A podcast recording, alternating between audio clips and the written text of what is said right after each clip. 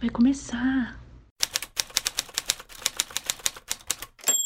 Fala que eu escreve. Bem-vindas e bem-vindos, escribas de todo o Brasil. Eu sou Leia Briese e posso dizer que meu primeiro amor foi a leitura. Eu tô aqui com a Ana Ferrari. Oi, galera, tudo bom?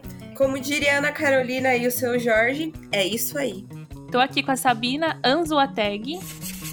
Olá, eu sou Sabina, escritora, e eu me preparei hoje para falar um pouco de gaydar na literatura. e tô também com o Thiago Bill. Para quem não consegue ver minha imagem, o meu cabelo é azul, meu sobrenome escreve igual biologia, B-I-O mesmo. eu adorei. E o tema de hoje é literatura LGBTQIA. Sabemos que a literatura pode ser um combate ao preconceito, e nós temos registros de personagens que fazem parte dessa comunidade, como no livro O Ateneu, de Raul Pompeia, Grande Sertão Veredas, de Guimarães Rosa, e O Cortiço, de Aloysio Azevedo. E como vocês três sabem bastante sobre esse tipo de literatura, eu quero perguntar qual foi o primeiro momento marcante da literatura LGBTQIA+, para vocês? Eu fiz uma anotação aqui minha de um livro que era sugestão de vestibular. Não é o registro mais antigo que existe, provavelmente, mas acho que foi o primeiro livro de literatura que eu li. É o livro A Confissão de Lúcio, do escritor português Mário de Sá Carneiro. Então, é um livro do começo do século XX e tem um triângulo amoroso e tem um jogo que é um pouco irreal, assim, né, de uma figura dupla, meio homem, meio mulher. De literatura foi o mais antigo que eu me lembrei.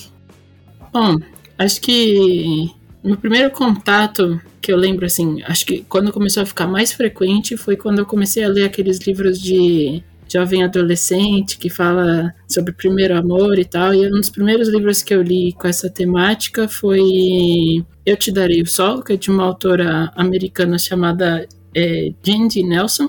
E depois, uns dois meses na sequência, eu li um outro livro que teve um filme mais tarde que ficou bem famoso, que é com Amor Simon. Na época ele se chamava só Simon versus Agenda Homo Sapiens. E esse primeiro contato, assim, foi, foi quando eu comecei a quando eu me apaixonei pelas histórias de gays se apaixonando.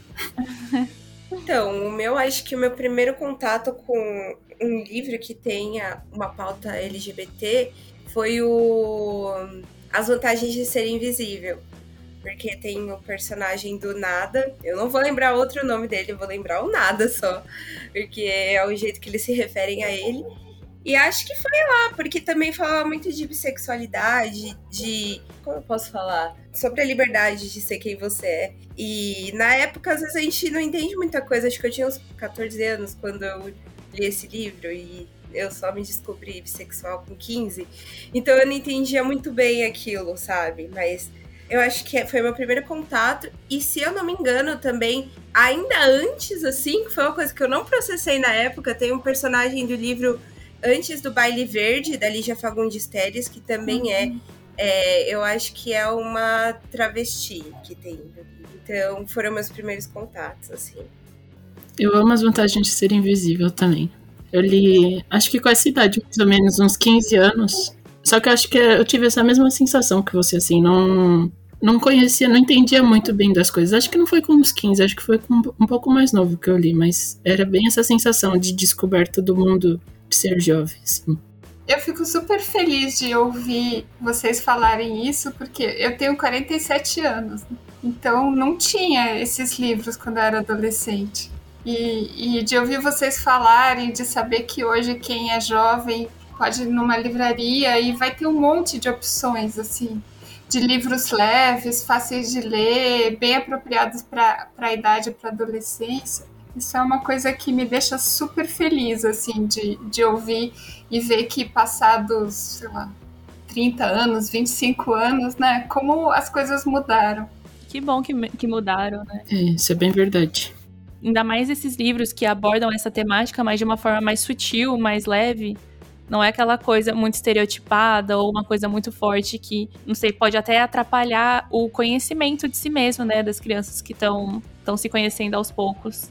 Inclusive, teve um caso em 2019, se eu não me engano, que numa Bienal do Livro no Rio de Janeiro censuraram um livro da Marvel que tinha a cena de duas pessoas do mesmo sexo se beijando, né? E isso é muito forte, porque aquilo poderia ajudar uma pessoa a se conhecer e a ter aquilo como referência.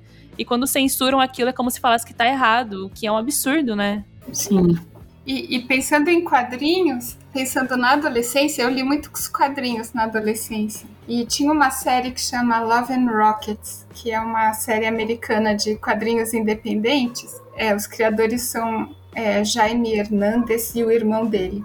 Eu acho que eles não eram gays, assim, não que eu saiba. Mas eles tinham duas personagens que eram duas meninas latinas nos Estados Unidos, que eram meio amiga e meio namoradas. No fundo, eu acho que eles fizeram essas personagens porque eles deviam achar bonito ver as duas meninas ali juntas, mas mas elas eram personagens ricas e complexas, assim, elas tinham uma relação interessante eram as personagens principais de várias histórias e para mim foi muito legal ver essas duas personagens que tinham aquele casinho que mesmo que não fosse super assumido, mas era uma realidade ali nas histórias. É, todo mundo sabia, mas ninguém comentava, é. né?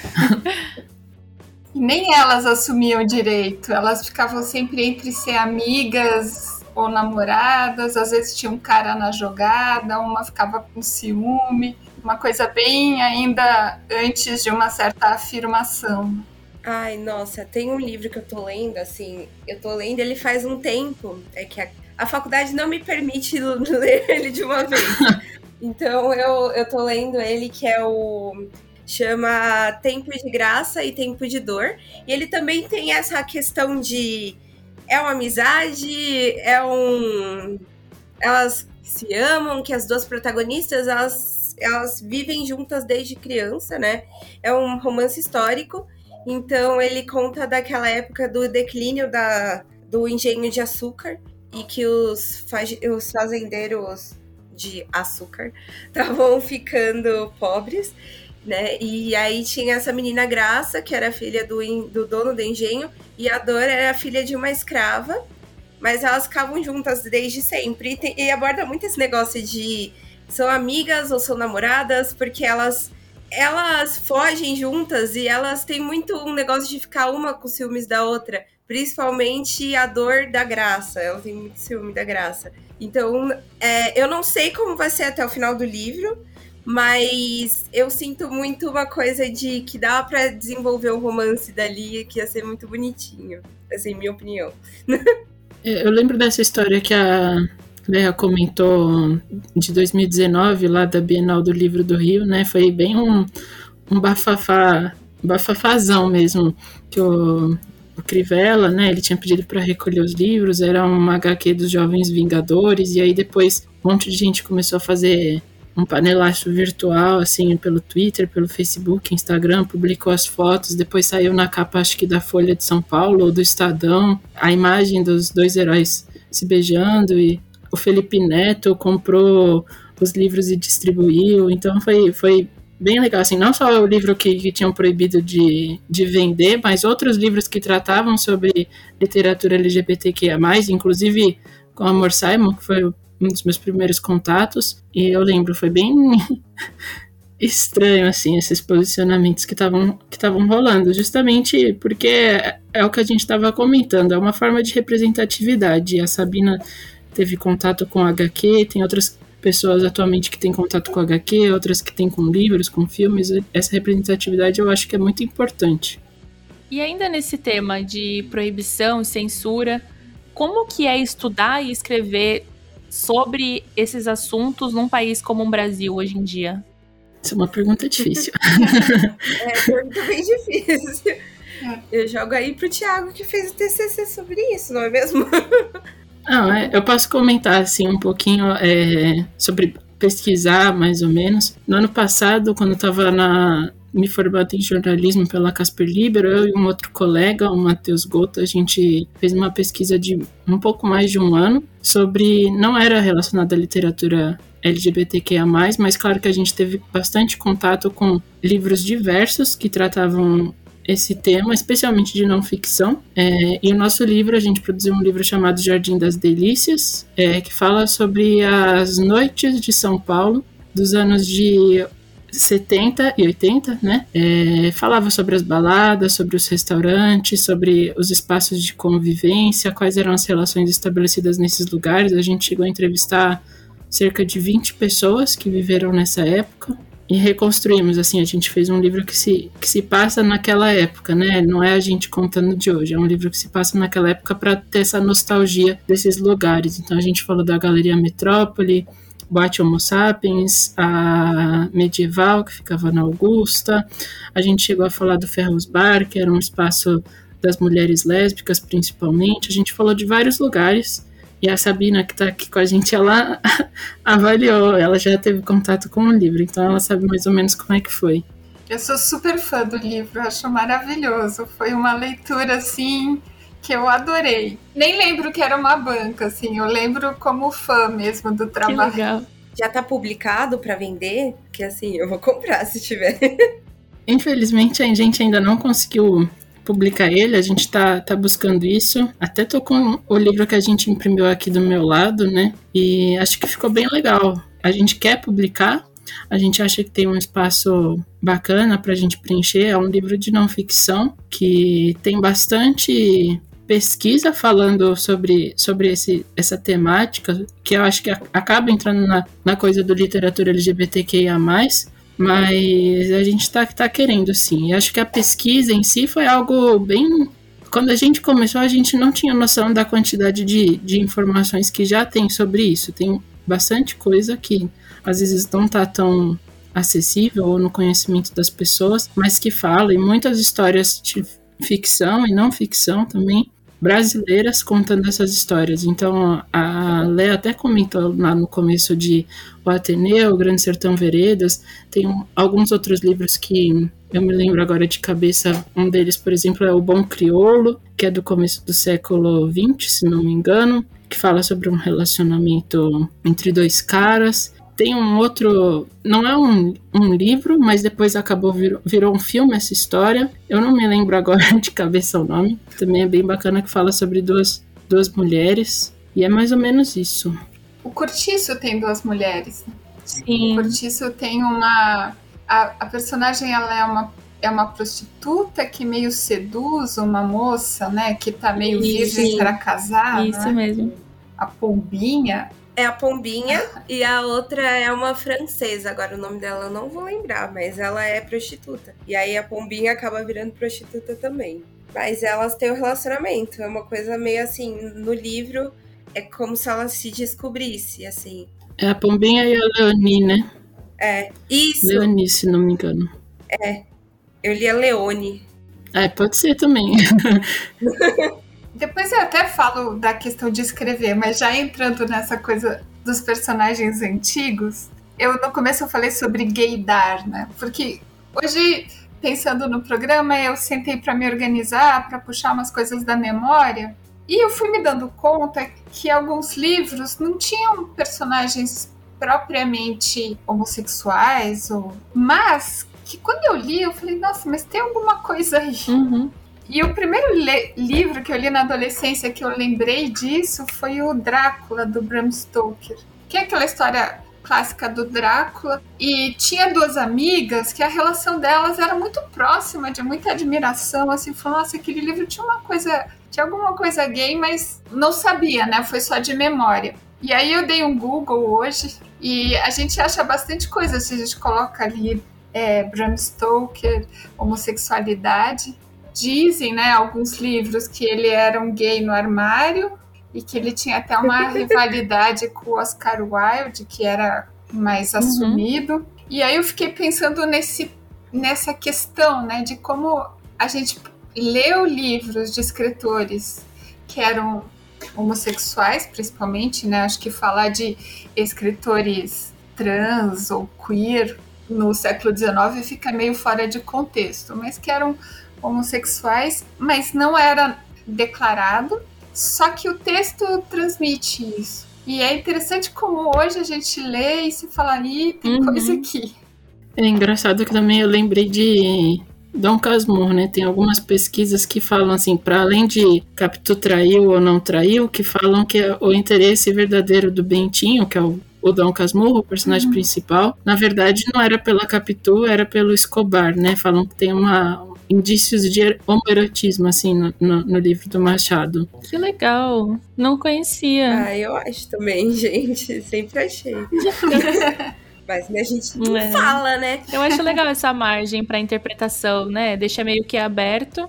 Claro que às vezes, dependendo da época, deixou em aberto por outros motivos, né? Não quis deixar escancarado, talvez, uma relação uma afetiva.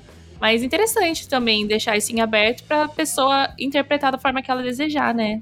É, tem uma expressão assim que eu vejo ser bastante usada lá fora, assim, no Tumblr, no Twitter, mas que dá para ser traduzida em português como subtexto gay, né? Em inglês falam subtext gay, que é esse essa agenda escondida assim nas entrelinhas que, que dá indícios de que pode haver algum romance entre pessoas do mesmo gênero ou uhum ou enfim, de, de orientações sexuais e identidades de gênero diversas mesmo.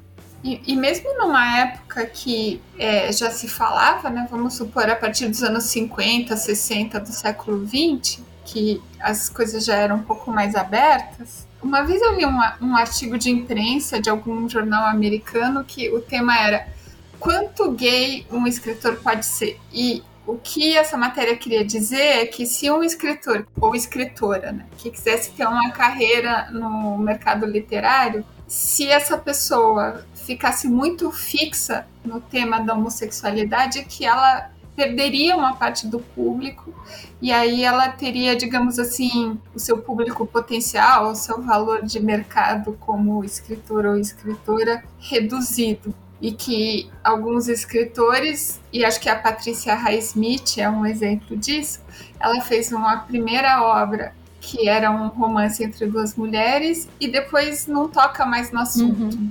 Muda de tema, vai fazer livros policiais que tem esse subtexto, mas não é mais declarado, porque ela está preocupada com a carreira dela, vender livro, atingir o público geral, então ficar batendo muito nessa tecla poderia dar problemas econômicos, digamos assim.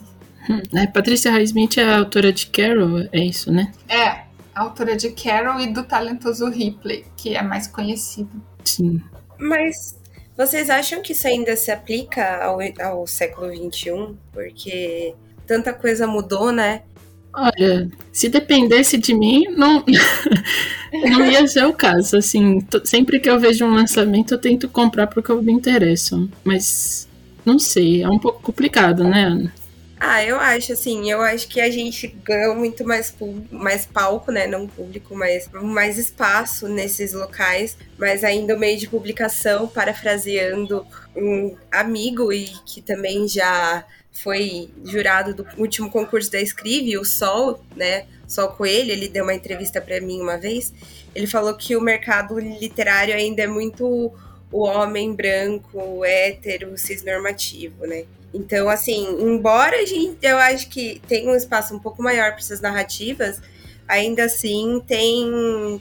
Você ganha o espaço, mas não ganha totalmente. Eu não sei se eu me fiz entender assim. É, e também a gente poderia pensar, por exemplo, a Natália Borges Polesso, que é assim, uma escritora que desde o primeiro livro entrou com esse tema das mulheres lésbicas, daí ela virou a escritora lésbica nacional. Aí, Sim, exatamente. Aí, para isso já é suficiente para uma grande editora. Temos uma escritora lésbica, temos uma escritora negra, é. e agora. Então também, é, digamos assim, tem lugar para uma pessoa, talvez. Não é o mínimo, né? É uma. Cumpriu a cota mínima, tá bom. Agora. Não sei, eu acho que ainda é uma, é uma pergunta que as pessoas se fazem. Por outro lado, acho que para escrever a gente não pode ficar pensando em mercado, em público, assim, de uma maneira matemática. Acho que cada um escreve o que tem vontade, o que, o que se sente estimulado a escrever e o resto tudo é meio sorte, né? Não, não tem, não, não dá para querer planejar. Mas era, inclusive, esse tema que eu queria entrar agora. Levantar a questão se ainda tem editoras que recusam esse tipo de livros. Eu acredito que deve ter, sim. Talvez tenha algumas mais conservadoras que não aceitem esse tipo de literatura. Não sei se eu tô falando, sim, vozes da minha cabeça. Mas acredito que talvez tenha algumas editoras que possam até recusar. Falam, ah, talvez a história não seja tão boa, mas talvez, na verdade, é porque tem uma temática mais LGBT por trás. Qual a opinião de vocês sobre isso? Vocês têm algum dado que vocês saibam me dizer se realmente isso pode acontecer? Editora é uma coisa muito é, capciosa, digamos assim. Você tem que ter muito jogo de cintura, né? Porque quando eles, eles não querem um livro, a, a maior parte dos casos simplesmente não respondem. Né? E quando respondem, dão uma, uma, uma resposta assim, meio que sai de escanteio, sabe? Sabonetam, assim. É, isso, dão uma, não, nunca vou dizer de cara. Mas o que eu acho que pode acontecer, assim, do tantas editoras que eu já fui, conversei, bati na porta, levei não e etc. Tem uma coisa que é o seguinte: a editora ou ela acha que aquilo vai, vai dar dinheiro, ou ela acha que vai vender, ou eles se apaixonam pelo livro. E para vender hoje em dia, a pessoa precisa ter um nome fora do meio editorial. Então, se é um blogueiro, cantor, esportista, modelo, cozinheiro, qualquer, qualquer área que a pessoa tenha um destaque fora do meio editorial, que vai fazer as pessoas comprarem o um livro, isso já, já é um passe para as editoras se interessarem, porque as editoras elas vão achar que vai vender se tem um público que está vindo de uma outra área. Né? O que no fundo faz até um pouco de sentido, né? Afinal, eles estão ali trabalhando e precisam se sustentar, sustentar a casinha para publicar o próximo. E o mercado brasileiro editorial às vezes não é tão promissor. No mundo inteiro, desde que os jornais perderam a importância cultural que tinham, né? Hoje em dia, assim, são raras as pessoas que vão procurar no caderno cultural do jornal as suas dicas de livros e filmes. As pessoas vão procurar em mil lugares e só 50 anos para cima que ainda procurando o jornal. e, e aí, quando os jornais perderam a, a importância como influência cultural, de formador de opinião, as editoras também perderam, porque jornais e editoras trabalhavam muito juntos. Então, as editoras no mundo inteiro, nem nos Estados Unidos, elas não têm mais essa força para fazer um livro acontecer. Então, acho que o Tiago tem toda a razão é a situação que a gente vive. É, acho que as editoras se tornaram algo muito mais comercial, né? Mas ainda tem a paixão por livro. É. E aí a paixão por livro depende de quem é o dono, de quem manda ou do conselho editorial. Então, se você tiver ali algumas pessoas com simpatia pela, pela causa é, LGBTQIA, no conselho editorial, isso pode gerar um pouco mais de simpatia pelo livro. Mas como a Ana falou, ainda nas editoras, nos cargos mais altos, a porcentagem maior ainda é de homens brancos hétero. Assim, não nos cargos medianos, mas nos cargos mais altos ainda é. É como em muitos lugares ainda, né? É um standard da sociedade. Mas, aproveitando a deixa aqui, né, eu como representante da Escrive, é dizer que nós na Escrive estamos totalmente abertos a essa temática. A gente não recusa nenhum livro, a menos que fale mal, logicamente, da, de qualquer coisa que. que seja o oposto. É, discurso de ódio não entra, né? A gente está completamente aberto nessa temática na Escrive. Inclusive, você, Thiago, se quiser publicar o seu livro, a gente vai ficar muito contente em receber ele na nossa plataforma. 80% dos lucros por autor, hein? Os olhinhos brilham, hein, gente? Aliás, esse é um caminho, né, para deixar um livro conhecido. É publicar numa plataforma digital mais aberta e se o livro vai gerando leitores ali, aí eventualmente pode vir o interesse de fazer uma versão impressa. Sim. É, isso é verdade. Eu estava até lembrando agora, enquanto a Sabina falava, de dois exemplos recentes, assim, da editora seguinte, né? Ela é, ela é focada, é um selo da Companhia das Letras focada no público jovem, justamente, meu tipo de literatura preferida. e eles publicaram um livro recentemente, em junho, julho, mais ou menos, e estão publicando um outro agora, é, que tratam sobre romances gays, especificamente. Um deles é de um autor chamado Pedro Ruas, é, que se chama Enquanto Eu Não Te Encontro. E o outro que eles estão lançando é Heartstopper. Eles estão trazendo lá de fora dos Estados Unidos para cá. Estados Unidos ou Reino Unido, né? na língua inglesa. E justamente esses dois livros eles fizeram sucesso antes de serem lançados. É, Enquanto Não Te Encontro, do Pedro Roas, já tinha sido publicado na, na Amazon independentemente e agora ele, consegui, ele conseguiu fechar, ele foi vencedor do, do concurso da, da editora e conseguiu publicar o livro dele. E acho que semana passada, ou retrasada, assim, no início de setembro, o livro dele conseguiu 10 mil cópias vendidas. É um livro Legal. nacional que fala. É, foi, eu fiquei bem, bem feliz assim por ele, é, imaginando a felicidade mesmo. E é um livro nacional que fala do romance entre dois caras e se passa é, no Nordeste, né? Então também é um romance entre é, nordestino, digamos, que também é um, um, outro um outro viés que também precisa de representatividade na, li, na literatura. E Heartstopper é um livro que eles estão lançando agora. Eles estão lançando agora de uma autora, é um quadrinho e fez muito sucesso, assim, lá fora, no Brasil, muitas pessoas queriam que fosse lançado e agora vai ser publicado em português. E já tem acho que quatro livros publicados lá fora. E agora eles estão lançando os dois primeiros aqui, justamente porque fez muito sucesso. Então, acho que o mercado editorial acaba vendo um espaço ali que vão ter pessoas que vão comprar, uhum. né? Uhum. Legal.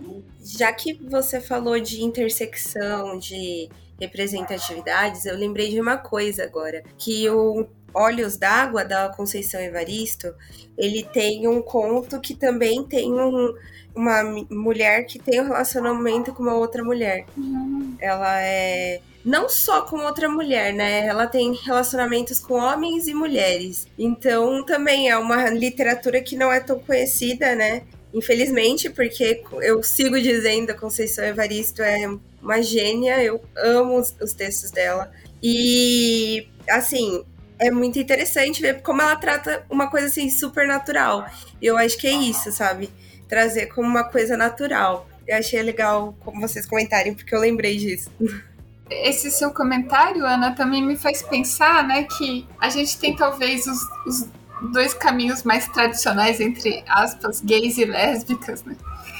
Mas te, ainda tem uma subrepresentação ainda dentro da, da comunidade LGBTQIA+.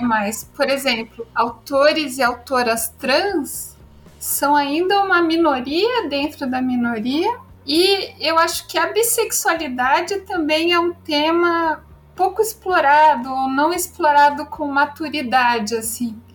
Invisibilidade, né? Exatamente.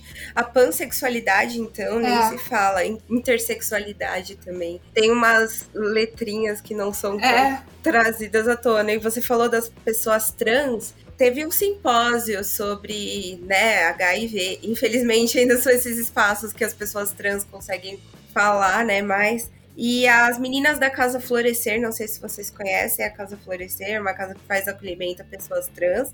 Elas foram fazer uma apresentação, uma intervenção é, artística. E, meu, os talentos que tem ali para poesia, sabe? Se fossem publicados, ia trazer uma coisa tão rica para a literatura. São vivências diferentes, são pontos de vista sobre o mundo diferentes.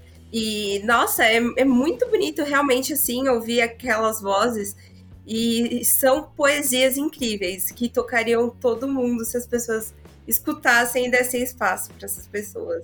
Porque realmente também, além da questão da representatividade no papel, né, literalmente no papel, também falta uma representatividade no mercado em si, em, em publicadores, em, em, pessoas que estão publicando, porque precisam ter esse acesso para se sentirem representadas e para representarem. Talvez ainda tenha bastante na área de não ficção, né? Por exemplo, o Paul Preciado, da Espanha, que tem. E são uns ensaios, umas reflexões que são é, muito pessoais em estilo, né? Não é aquele texto de ensaio acadêmico, assim, são ensaios muito é, criativos e originais em termos de texto. Acho que isso, eu acho que talvez é uma área onde a gente tem autores e autoras trans com mais presença do que a, a ficção, talvez. Eu tenho uma quadrinista que eu tenho que eu, já, eu às vezes vou em feiras de quadrinhos independente, tem uma quadrinista legal que eu comprei um livro dela, tem umas figuras, mas é, ainda é um, é um, nicho dentro do nicho, né? É, tem Laerte, por exemplo. Mas é, realmente, é um nicho dentro de um nicho, assim, acho que essa coisa da não ficção tem alguns nomes que eu lembro, assim, que são focados em pesquisa, né, uhum. em artigos, em ciência, uhum. é, que tem um pouquinho de espaço, talvez, que pessoas trans, não binárias estão conseguindo agora na ficção. Sabe que a fala da Ana me lembrou, eu não sei se vocês conhecem, mas o Poetry Slam, que são pessoas que fazem parte da comunidade LGBTQIA+, que uhum. vão para lugares públicos com as suas vozes, corpos, manifestarem, assim, é, as lutas diárias que eles enfrentam, principalmente com poesia. Então é muito bonito ver essa união, também ver como a rua faz parte desse tipo de literatura, desse tipo de arte, mas ao mesmo tempo ver que eles têm lugares nas ruas, mas não em lugares que pessoas héteros, cis habitam, né? Como editoras, como a gente conversou antes. É, eu acho que, que também a gente está falando de representatividade e serem acessados, mas também não, temos que pensar nas pessoas que estão acessando isso, né? Pode ser que eu, Anne, Sabina, Léa, o pessoal da Escreve acessem, mas não são todas as pessoas que leem que acessam esses conteúdos dessas pessoas especificamente, né? Também tem, tem esse ponto. É, o que eu ia falar que também essa questão do, do Islã, é, desses jogos de poesia, é também o, o que que entra na categoria literatura, porque aí eu me lembrei, por exemplo, da Linda Quebrada e da Jupe do Bairro, né? uhum. com Sim. rap. Aquilo, para mim, é literatura, mas ainda está num espaço da música, é. né? Não, não... É um mix, né? Assim, mistura os dois. Mas se você pega, sei lá, comparando agora uma, uma outra obra dos, dos Racionais, né? Que aí chegou um ponto que foi publicado em livro, é indicado para vestibular e tal. Leva, sei lá, 20, mais de 20 anos para que aquela produção seja considerada literatura. Espero que daqui 20 anos seja a Lin e a Ju. Seja considerada, não é mesmo? eu acho que merece, assim, eu sou super fã. Realmente, não, é, eu concordo super, assim, acho que debater o que é literatura também é muito complicado, né? Envolve subjetividades, né? O que cada um, o que cada um considera. A gente deu exemplo de quadrinhos, mas quadrinhos, assim, se você for pensar na divisão das, das artes, quadrinho é o que? A nona arte, acho, né? Não tá nem na sete, mas acaba entrando em literatura, queira ou não, porque mistura a parte gráfica com a parte textual, né? Ah, eu acho que é literatura. Assim, eu comecei a ler por causa de quadrinho. Então, acho que entra sim. Literatura tinha que entrar, né? Assim, mas é a minha opinião, né? É, os americanos inventaram aquela expressão graphic novel, né? Sim. Romance gráfico, que seria é, para dar um, uma categoria literária para os quadrinhos. Uhum.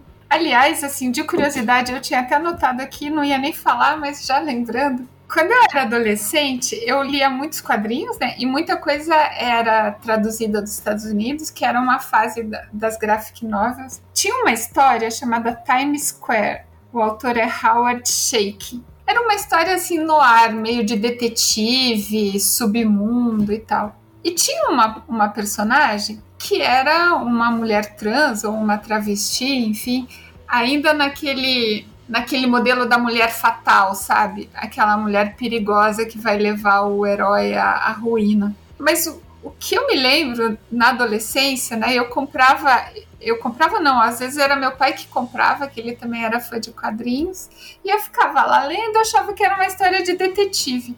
Aí teve uma página, porque não era claro que a personagem era uma mulher trans, parecia só uma, uma mulher fatal. Aí teve uma página que aconteceu alguma coisa e que eu perdi o fio da meada da história. Eu não estava entendendo o que estava acontecendo. E aí eu fiquei voltando as páginas para ler de novo para ver se eu entendia.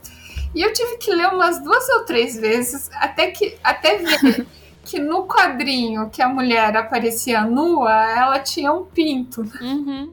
Que, assim, eu era tão pouco habituada, acho que foi a primeira vez, talvez, que eu vi uma mulher trans nua. E, e era tão pouco habituada que eu, eu tava vendo e não enxergava. Sim. E, eu, e depois que eu enxerguei, eu me senti tão idiota, assim. Falei, gente, eu olhei esse desenho três, quatro vezes e eu não enxerguei. Uhum. Mas também quadrinhos, né? E é um jeito que as pessoas vão se familiarizando com esses temas que talvez na família não sejam discutidos, como era o caso da minha família. Era só leituras, não era uma coisa que fosse conversada. Sim, realmente, realmente. A própria Sabina faz quadrinhos, né? É, exatamente. Ah, é? Que legal. Quadrinhos ótimos, adoro esses quadrinhos.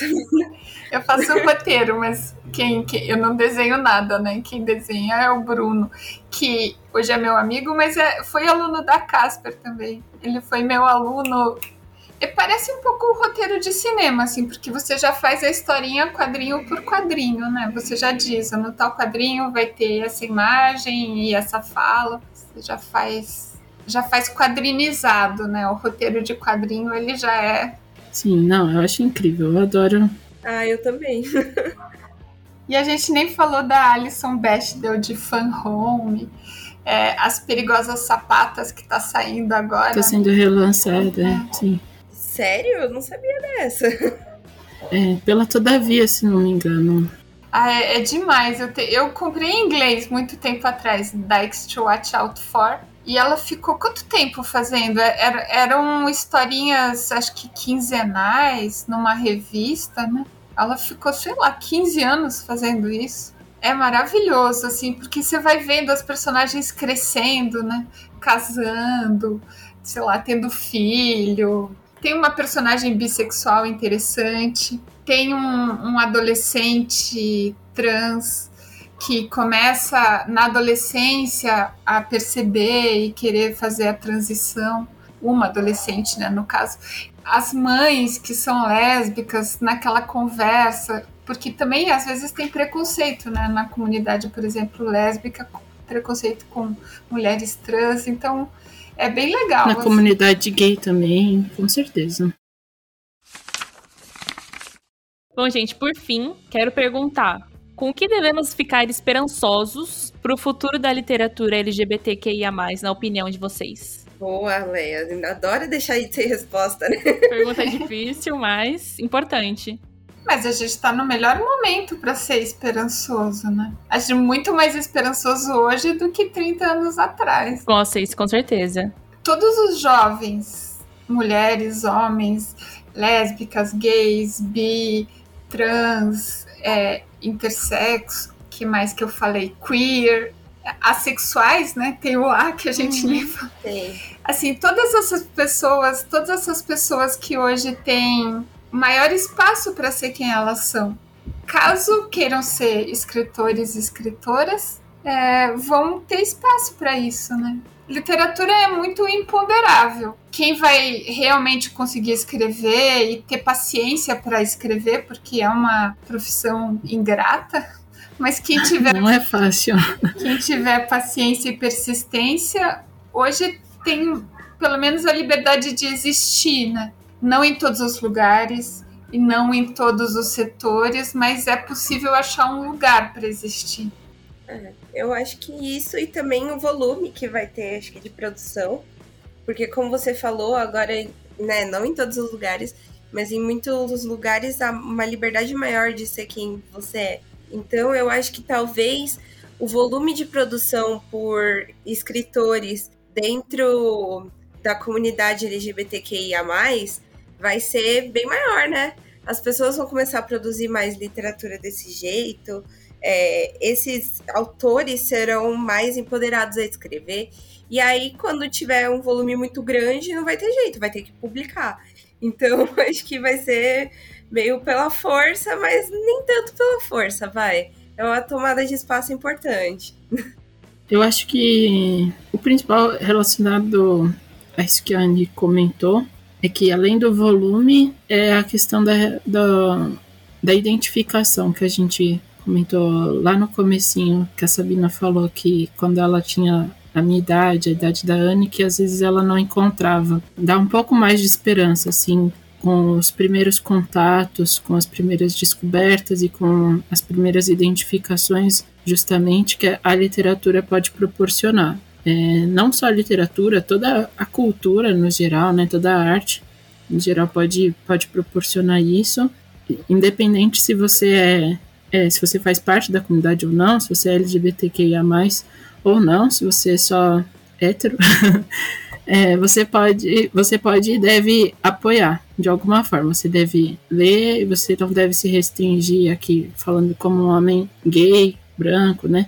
Você não deve se restringir só ao G, você deve procurar o L, o B, o T, o Q, o I, o mais, buscar esse conhecimento para você também conhecer o outro que às vezes não é tão outro assim, às vezes é uma pessoa que tá só do seu lado, ali que você talvez nem saiba.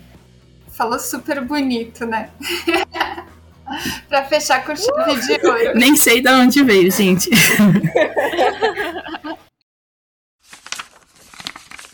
E para encerrar mais um episódio do nosso podcast Fala que eu escrevi, eu vou pedir indicações de livros para vocês, pode ser com a temática LGBTQIA+. Eu vou começar com a minha indicação, é, como a gente já falou lá no comecinho. Eu vou indicar o Ateneu, de Raul Pompeia, que inclusive tá lá no Escreve Clássicos, você pode ir lá conferir o livro inteirinho de graça. É uma leitura incrível, eu sempre quis ler, e quando entrou na Escreve Clássicos, falei, é o meu momento, e eu adoro esse livro. Bem, eu, eu então eu vou recomendar também algumas coisas. Acho que para quem gosta de um livro literário assim mais clássico, vou falar só de mulheres, vou fazer aqui a minha, o meu, meu separatismo. tem uma autora americana, Willa Cather, que tem um livro chamado Minha Antônia. É um livro lindo, ele tem uma edição em português, talvez em sebos, mas é um livro que eu adoro. A poeta brasileira Ana Cristina César, que eu acho lindo também. Acho lindo que ela escreve. E de quadrinhos queria reforçar o Perigosas Sapatas da, da Alison Bechdel, que está saindo agora e que adoro. Um livro bem bacana que eu cheguei a ler para o meu TCC no ano passado é, se chama Velhice Transviada, é do João Neri. Ele é um dos primeiros homens transgêneros que que ganhou visibilidade assim no Brasil e ele vai narrar as memórias dele sobre as descobertas dele e a transição dele e também depois faz umas entrevistas com outras pessoas trans brasileiras bem bacana sobre é não ficção e de ficção eu vou recomendar um outro livro de um autor que a gente não chegou a comentar aqui, mas que ele é bem importante como um ativista, assim, que é o João Silvério Tranvisan, no Brasil. É um livro que ele lançou em 2019, que se chama A Idade de Ouro do Brasil. Era um livro que ele fez como um roteiro de filme, lá atrás, nos anos 80, mais ou menos, 70, 80, e que ele resgatou e ele transformou num livro e vai falar, assim, bem dinâmico, realmente parece um filme muito legal, que vai falar sobre um grupo de travestis, é, de mulheres travestis, que elas é, são convidadas para uma reunião de alguns políticos é, brasileiros, não políticos fictícios, e elas vão dominar a casa, porque afinal os políticos são todos homens machistas e que estão lá só em busca de prazer dessas mulheres, elas vão dominar a casa e aí fica a curiosidade do que acontece. É bem, bem interessante. Fora todos os outros livros que eu cheguei a comentar aqui na, no podcast. então tá bom, você é o por último, porque eu achei que talvez o Thiago fosse indicar algum da professora, da Sabina. Eu li o, o livro dela, o Luciana e as Mulheres. Eu achei assim, vou já te prestigiar porque eu achei o livro perfeito. Eu amei muito, uma leitura Perfeita. leve. Nossa, assim, eu amei demais esse livro. Ele veio no momento que eu precisava de uma leitura leve, eu li na quarentena. E conta a história de se descobrir lésbica, de ter vivências com mulheres e relacionamentos que dão certo e que não dão. Isso para mim foi assim incrível. Eu amei o livro. Tá de parabéns pro o segundo livro que eu quero também indicar também é de uma professora que foi minha professora nesse caso. É a Maria Cândida, que é o Quando, Quando Fronteira. Muito bom esse livro também, é de poesia e ela consegue se expressar com tanto com a poesia e como ela é, ela faz, me dá matéria de design gráfico, né? Ela se expressa muito bem com a poesia e com o design junto. Então, o livro é assim, perfeito também, porque ele traz tudo: o sentido visual, o sentido de você estar tá lendo. É simplesmente perfeito. Só isso, assim, só vim para aclamar as professoras da minha faculdade mesmo.